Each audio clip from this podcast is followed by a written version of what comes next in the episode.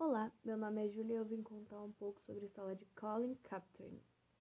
Talvez o personagem de menos sucesso esportivo da lista, Kaepernick foi escolhido para jogar futebol americano na NFL pelo São Francisco 49ers na temporada de 2011.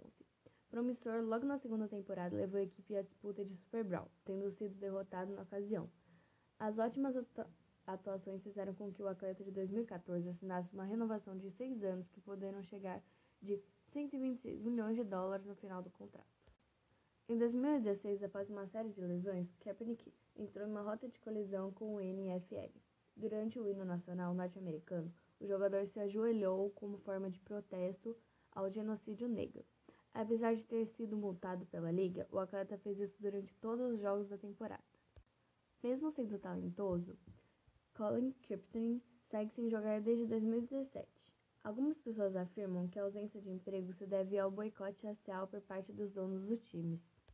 Participante ativo de causas sociais como Black Lives Matter, Kaepernick também contribui financeiramente em prol da luta contra o Covid-19.